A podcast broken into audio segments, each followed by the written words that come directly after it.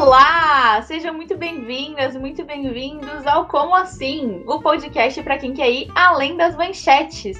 E hoje a gente tem um tema muito importante, um pouco polêmico também, mas muito importante, e a gente trouxe uma convidada muito especial para falar sobre isso. Mas antes de mais nada, lembrando e me apresentando, eu sou a Gabriela Rig e eu tô aqui com meu parceiro, o Júlio Capelupi. Bom dia, boa tarde, boa noite. É isso, temos mais uma convidada especial, mais uma Gabriela na nossa conversa, né?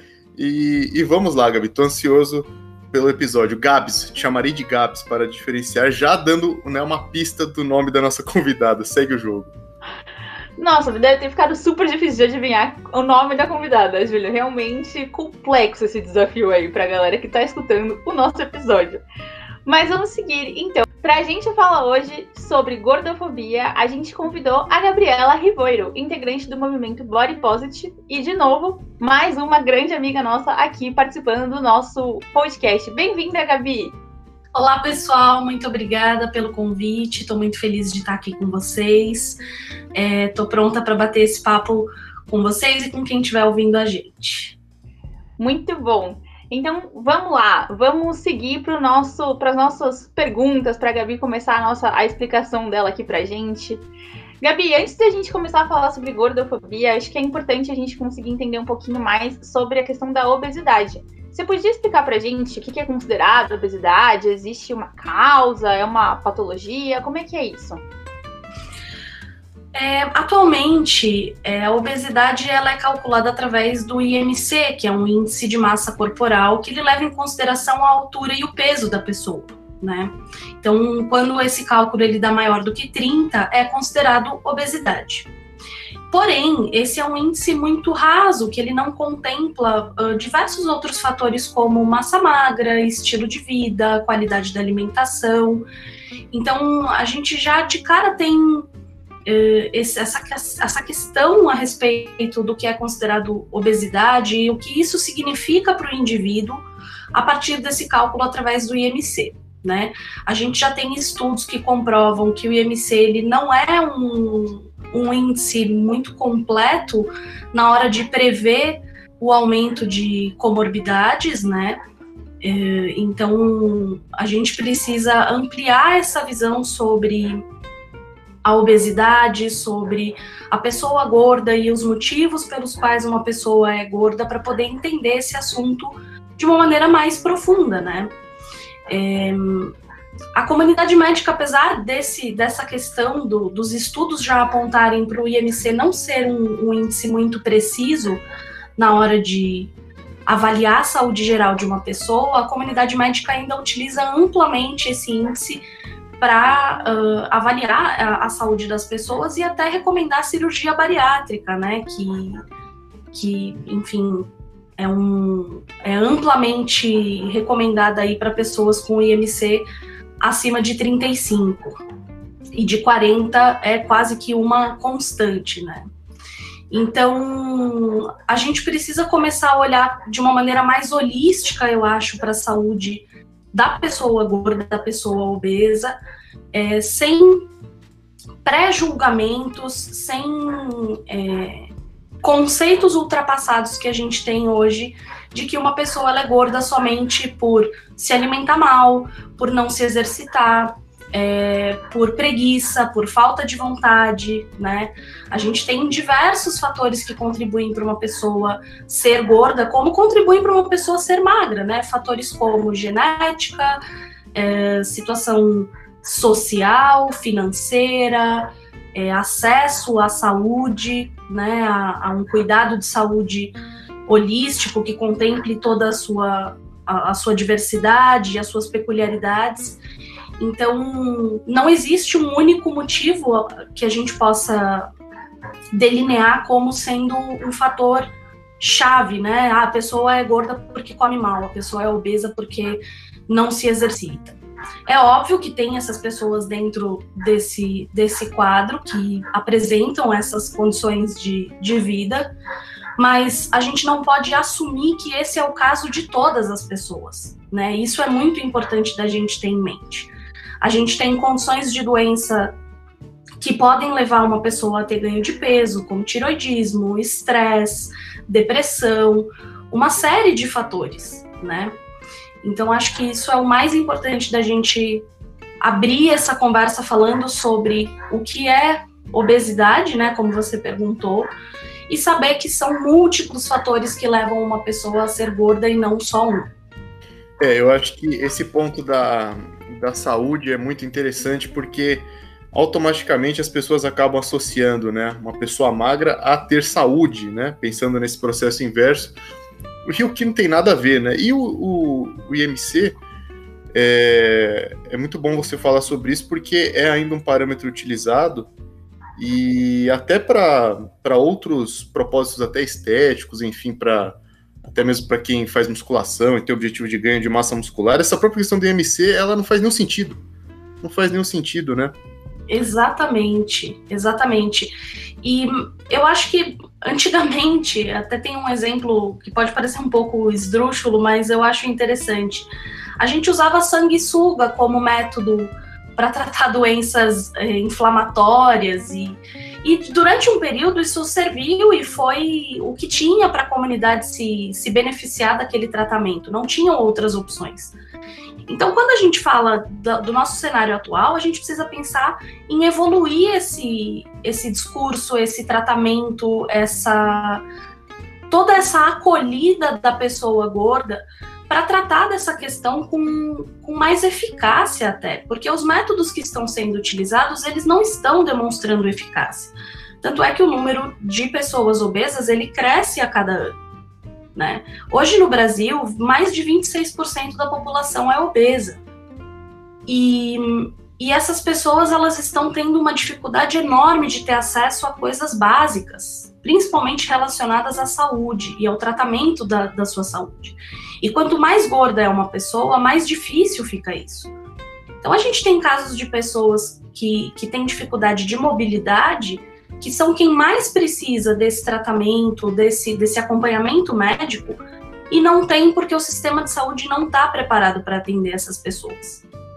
Então, é uma questão que precisa começar a ser discutida nos meios, a gente precisa falar disso sim, é, para poder causar uma transformação positiva no mundo a gente tem uma vida cada vez mais pautada por essa produtividade excessiva, né? Tempo para nada, enfim, a gente tem que sempre recorrer a alimentos que teoricamente não, não fazem muito bem, são prontos ali, se, né? A gente não tem muito tempo para cozinhar.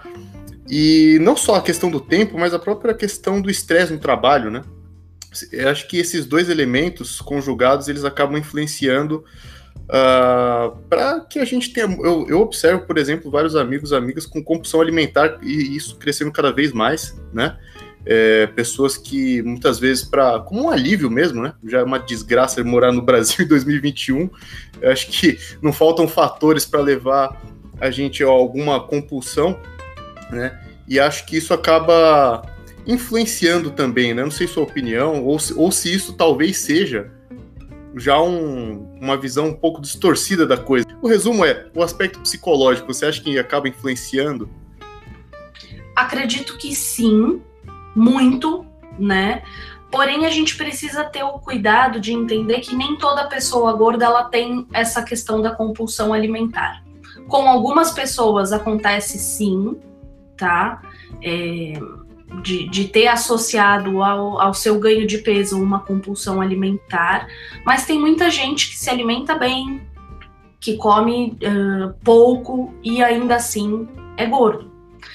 E com certeza fatores como o estresse e, e até o estilo de vida, por conta da gente precisar estar tá tão disponível o tempo inteiro, não só no trabalho, mas agora com esse advento do WhatsApp, das redes sociais, a gente está o tempo todo sendo acionado de alguma maneira, sendo requisitado de alguma maneira, e isso diminui a nossa disponibilidade para coisas pessoais, como fazer exercícios, como uh, preparar uma alimentação mais saudável, cozinhar e não comprar pronto, né?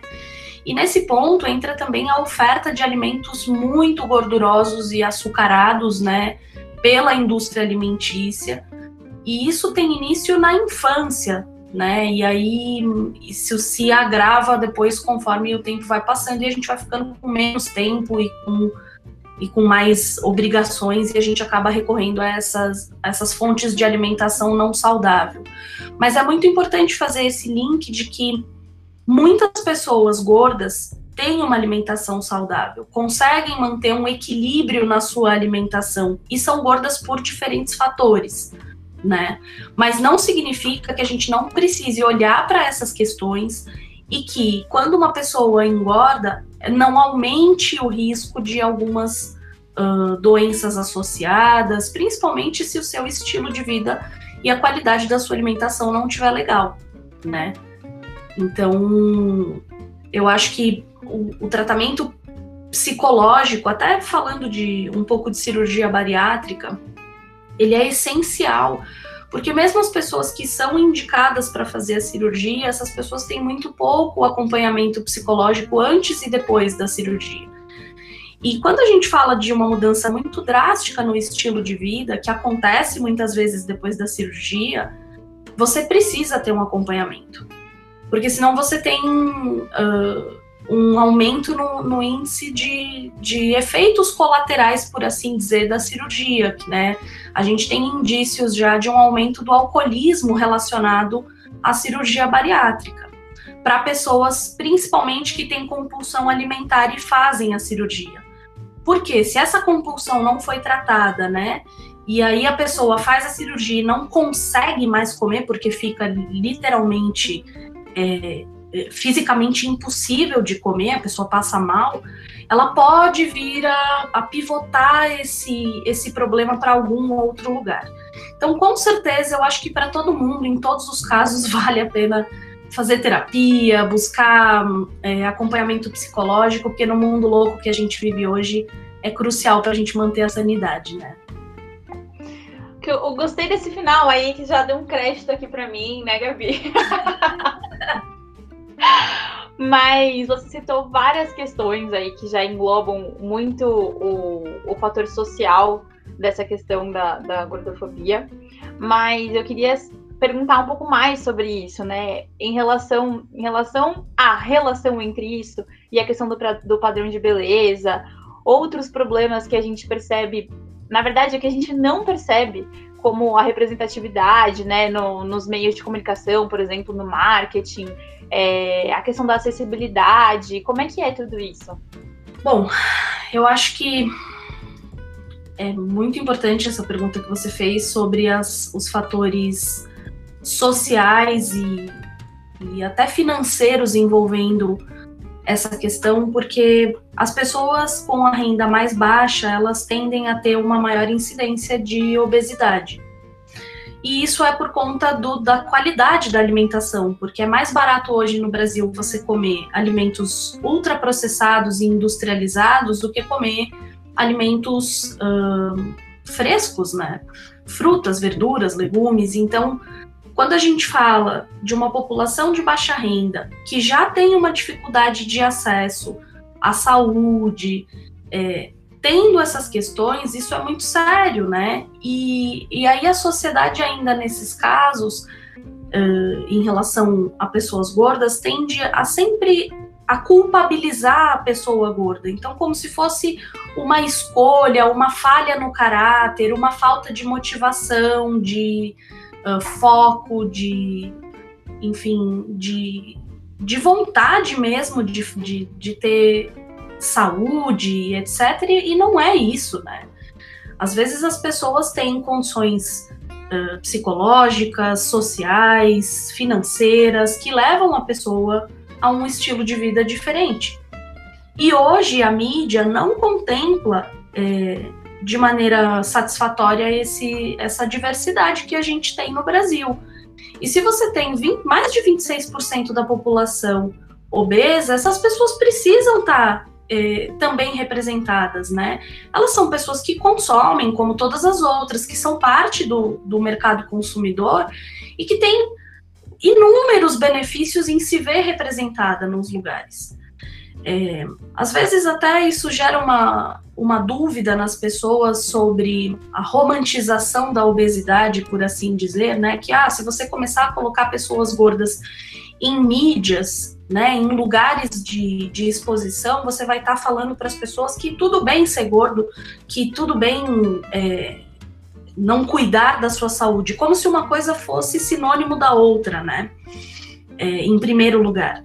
E em segundo lugar, desconsiderando que é um ser humano que está ali, que é uma pessoa que vai viver a vida é, enquanto não não é uma vida que, que só começa depois que se emagrece.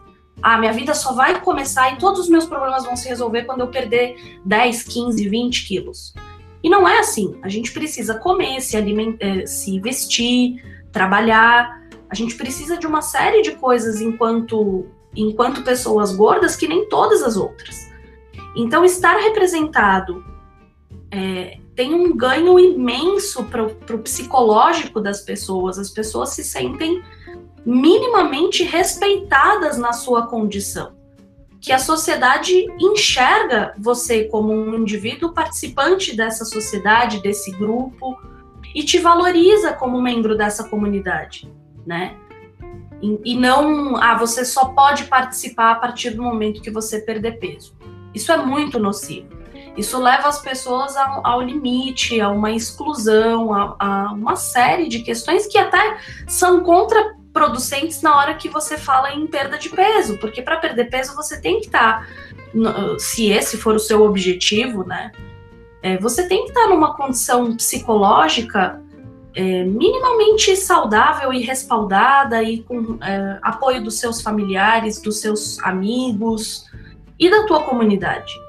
E é engraçado porque algumas influenciadoras, depois que entraram para o movimento body positive, começaram a falar sobre isso, sobre aceitação, sobre é, se amar do jeito que você é e levar uma vida plena com quem você é hoje, essas pessoas relatam que pararam o efeito sanfona, pararam de emagrecer, engordar ou engordar mais, elas estabilizaram num, num peso, porque você começa a encontrar um equilíbrio maior entre a tua vida psicológica, a tua comunidade e você mesmo. Então, essa ideia de que punir a pessoa gorda com isolando, escondendo, é, de que isso vai causar nela uh, o estímulo para ela ter uma transformação, isso está completamente errado, em primeiro lugar. E em segundo, porque tem muitas pessoas que hoje buscam uma, muito mais por saúde do que por emagrecer em si. Né? E, e são duas coisas que podem estar juntas, mas que às vezes também estão separadas. É... É... Perdão. Desculpa te interromper, Gabi, mas é, fica até, é até um pouco irônico você pensar que as pessoas vão fazer essa exclusão em prol do, entre aspas, da saúde daquela pessoa, para que ela emagreça e seja saudável, né? E na verdade, fazendo essa exclusão, elas só estão fazendo com que essa pessoa fique menos saudável ainda, porque tá gerando mais problemas. Então é, é muito controverso, assim.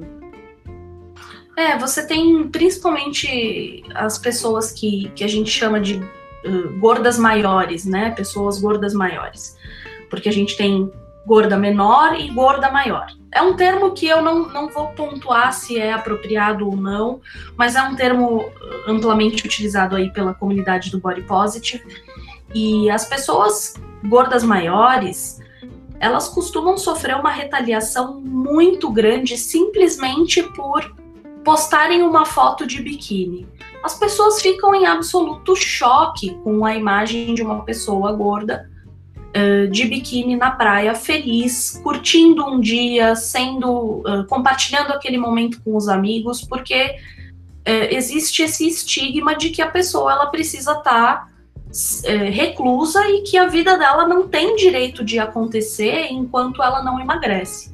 E aí esses comentários geralmente eles vêm, ah, mas isso não é saudável. E e o que, que é saudável, né? É você ir na foto de uma pessoa comentar que ela é doente. É, isso, isso é saudável? Propagar um estigma.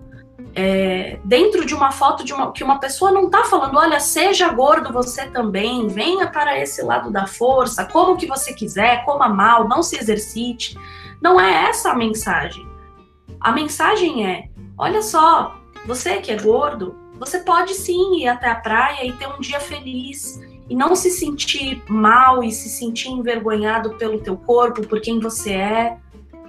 Então, quando a gente fala de saúde, a gente precisa contemplar a saúde mental das pessoas também, né? Não adianta falar só da saúde física.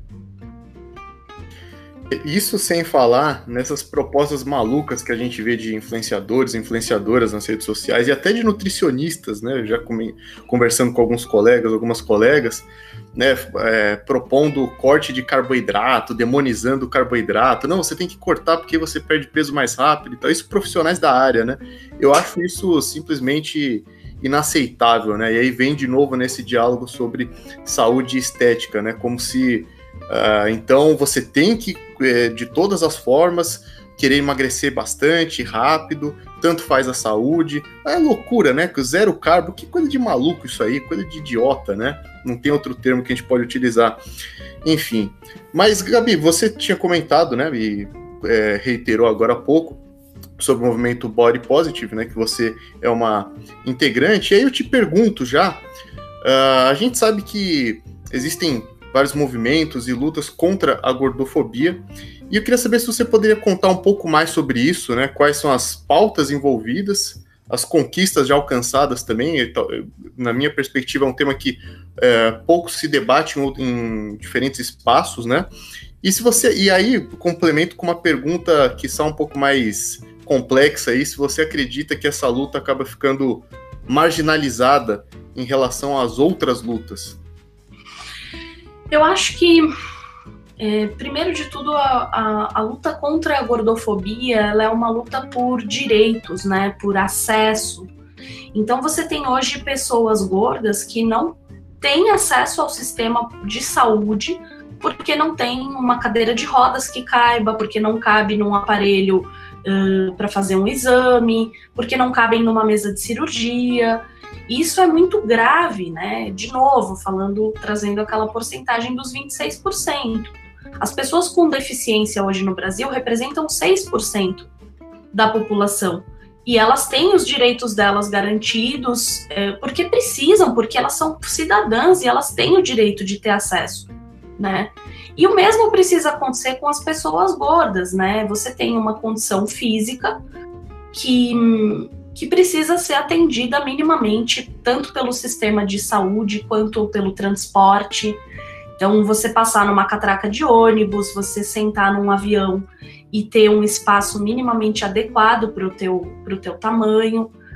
É, são, são questões realmente de acesso e de, e de direito.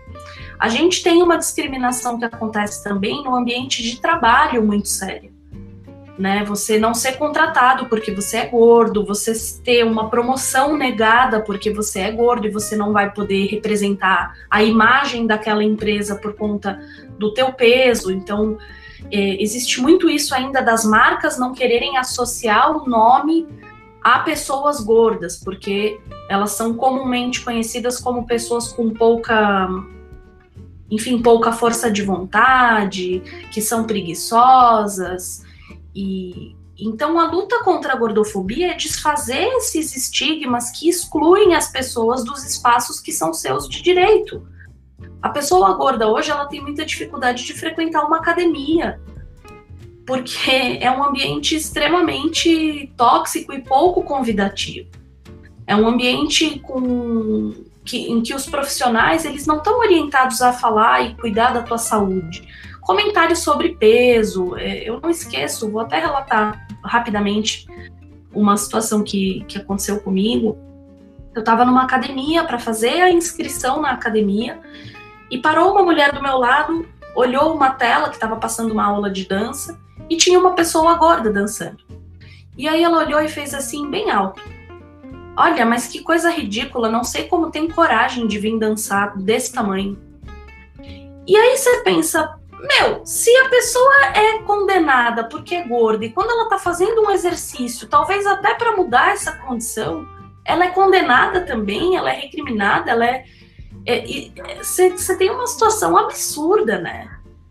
E hoje a gente tem um, um movimento, tem até uma pessoa que é, é eu considero assim, um, um, pilar desse movimento, no sentido de estar tá trazendo muita informação relevante, que é a atleta de peso, que é uma mulher negra e gorda que fala sobre exercício físico para pessoas gordas. Isso é super importante na luta contra a gordofobia. E ela tem uma enxurrada de comentários assim tenebrosos falando que ela romantiza a obesidade. Então, quer dizer, mesmo quando você está é, caminhando em direção a uma vida mais saudável, você é condenado. Só tá bom quando você é, é magro. E mesmo assim não tá bom, porque a gente ainda tem a pressão estética que não acaba nunca. Mesmo pessoas magras sofrem de pressão estética, principalmente as mulheres, né? É, então é uma é um foco muito bizarro na aparência que não traz ganhos nem para a saúde física nem mental, né? E que precisa ser revisto. Quanto a, ao que a gente já conquistou, eu acho que ultimamente a gente tem visto alguns avanços, principalmente na representatividade, com pessoas gordas sendo chamadas para campanhas publicitárias, para participarem de uma novela, ou de uma capa de revista, ou de um, de um desfile de moda. A gente teve o surgimento de muitas marcas de roupa plus size, que é muito importante, porque é, as pessoas gordas tinham uma dificuldade enorme de se vestir. Há, há 15 anos era praticamente impossível. Se tinha uma, duas lojas por cidade que atendiam tamanhos realmente grandes, né? Tamanhos acima dos 60, por exemplo, ainda é uma dificuldade enorme. E essas pessoas se vestem com o quê? Com lençol? Elas, entende? Então, uh, parte da luta anti-gordofobia é realmente isso: é, é garantir esses acessos, é garantir que essas pautas avancem. Porém, ainda é uma luta que eu acho sim que fica marginalizada frente às outras, porque mesmo pessoas uh, mais progressistas, mais empáticas, né, tecnicamente, e que uh, se envolvem com lutas de, de, de outras pautas, tem dificuldade de apoiar essa luta, por, por temer apoiar um movimento que está, de alguma maneira, sendo ruim para a saúde das pessoas, e isso é só uma falta de entendimento do que é realmente o movimento, né? Então, as, os avanços ainda são modestos, a gente ainda não tem uma articulação política muito grande para fazer essas mudanças realmente é, valerem, né? Essas mudanças que eu comentei sobre transporte público, é, emprego, você ser numa reunião, numa, numa entrevista de emprego, você ser, é, enfim, julgado e, e, eliminado daquela seleção pela tua, pelo teu peso. Tudo isso precisa ser de alguma maneira endereçado e a gente precisa se estruturar e estar tá cada vez mais articulado em relação a essa luta. É, achei. Você comentou um pouco sobre, sobre a atleta de peso, né? É o nome. Isso. Achei muito legal e até pedi para você indicar algumas, alguns, sei lá, algumas contas ou algumas pessoas, algum algum texto, artigo, coisas que falem sobre isso. Essas informações que você trouxe são muito importantes porque é uma loucura pensar que essa luta é por questões como, por exemplo, você passar numa catraca de um ônibus tranquilamente.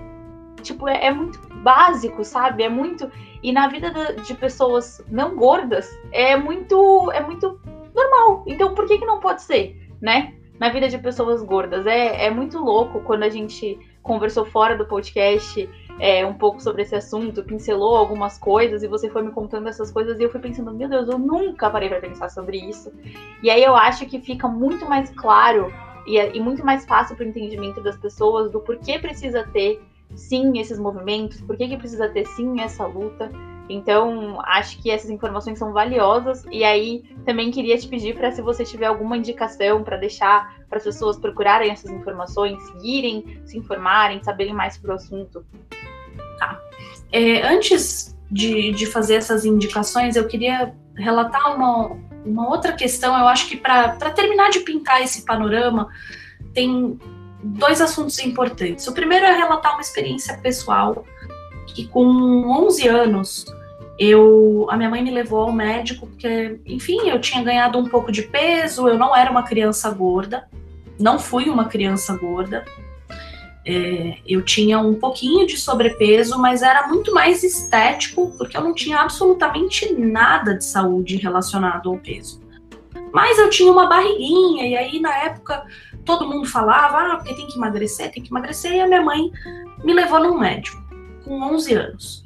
E o médico me receitou um ansiolítico. Então, assim, é muito sério o que acontece na vida das pessoas por conta disso. Aos 18 anos, me receitaram sibutramina para tomar. Desculpe, até não sei se eu posso falar o nome do, do medicamento, enfim.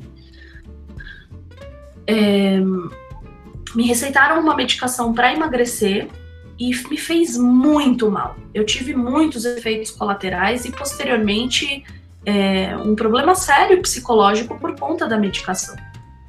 E óbvio que quando eu parei de tomar a medicação, eu reganhei todo o peso que eu havia perdido. Então, eu acho que o mais importante da gente salientar aqui é que as, as alternativas que estão sendo propostas, elas não estão sendo eficazes. Elas não estão fazendo as pessoas perderem peso, e nem estão fazendo as pessoas estarem mais saudáveis física e psicologicamente. A gente já tem indícios é, de que as dietas não funcionam, as dietas super restritivas, que nem o Júlio comentou, que corta carboidrato, corta açúcar, não, jejum intermitente, come a cada 14 horas. É, tudo isso pode ter consequências graves para a saúde também, né, em, nessas dietas restritivas. E, em segundo lugar, a mercantilização da cirurgia bariátrica. Eu acho que é uma, um ponto importante que eu não queria deixar de falar aqui. É, eu passei por um processo muito doloroso referente a isso. Eu decidi, é, por conta de várias indicações de médicos e etc., eu decidi procurar a, as alternativas para fazer a cirurgia bariátrica. E foi uma experiência muito ruim, porque você encontra médicos que não querem saber nada sobre a sua saúde. É, eles te prometem que a sua vida vai mudar e que você, quando emagrecer, a sua vida vai ser nova e que tudo vai ser diferente, que você. Alguns até sugerem que aí você vai conseguir casar e arranjar um relacionamento. E, e não é uma ou duas pessoas que passam por isso. Se você entra nos grupos, uh, por exemplo, que eu participo, os relatos são imensos de gente que vai no médico com uma dor de cabeça e sai com a indicação de uma cirurgia bariátrica, sendo que não tem um acompanhamento, um, uma, né, uma visão holística sobre a saúde da pessoa para ver se é a melhor alternativa, porque é uma alternativa invasiva que traz consequências para o resto da vida depois da cirurgia.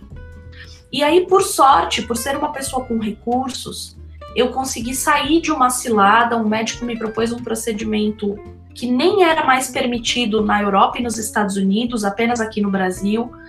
Eu passei num, num segundo médico para ter uma segunda opinião e ele não, por assim, um, um achado, uma pérola no meio de um monte de, de lixo. Esse médico que me orientou e me falou: você não tem perfil para fazer a cirurgia bariátrica. Eu não te recomendo. E me explicou todos os motivos, me deu todas as, as referências e falou: não é que ninguém é recomendado a fazer a cirurgia bariátrica. Muitas pessoas vão se beneficiar disso. Porém, não é o teu caso. E hoje você não tem uma comunidade médica preparada para lidar com essa situação de uma maneira séria e e não são todos que se comportam assim como né, como esse médico bom que eu achei, mas também não são todos ruins é, é importante. A gente tem até um perfil, é, chama Saúde Sem Gordofobia. Ele é um perfil de Instagram que reúne profissionais médicos e, e, da área da saúde em geral, nutricionistas, psicólogos, que não são gordofóbicos. É, então é um, é, um, é um projeto bem bacana que, que eles estão desenvolvendo. Acho que esse é um perfil que eu gostaria de indicar. Tem um outro perfil que é de uma artista chamada. Uh, o perfil se chama Olhar de Paulina. E ela é uma artista, uma fotógrafa que fez uma série chamada Eu Gorda, que eu tive a oportunidade de participar. E com fotos incríveis de pessoas gordas e delicadas e profundas. É um trabalho maravilhoso que eu acho que dá essa ideia de humanidade para a pessoa gorda, de, de participar de algo belo, de ser visto como algo belo também, né? E quem mais? Eu acho que a Thaís Carla, é, ela é uma, foi dançarina da Anitta, ela posta diversos vídeos dançando, praticando exercício, então ela também tem essa pegada bem bacana. E agora sim que eu gostaria mesmo de indicar, eu acho que são são essas pessoas, mas com certeza tem mais aí que depois eu posso trazer essas referências para vocês. E já que minha querida parceira aqui de podcast, a Gabriela Riggs, se esqueceu de comentar no começo do episódio sobre os nossos endereços aí nas redes sociais, é, gostaria de lembrá-los e lembrá-las que nós temos lá nossos Instagram, arroba tucaeduca, se você quer falar com a Gabs, e arroba capelup.júlio, se você quer falar comigo. E é isso, né? Então mande suas críticas, seus elogios, o que você quiser, mas com carinho, por favor, menos críticas, tá? Por favor. Enfim, Gabriela Rivoiro, Gabi, faça suas considerações finais, fale o que você quiser. Cara, eu acho que a mensagem principal é, é para as pessoas tentarem exercitar a empatia.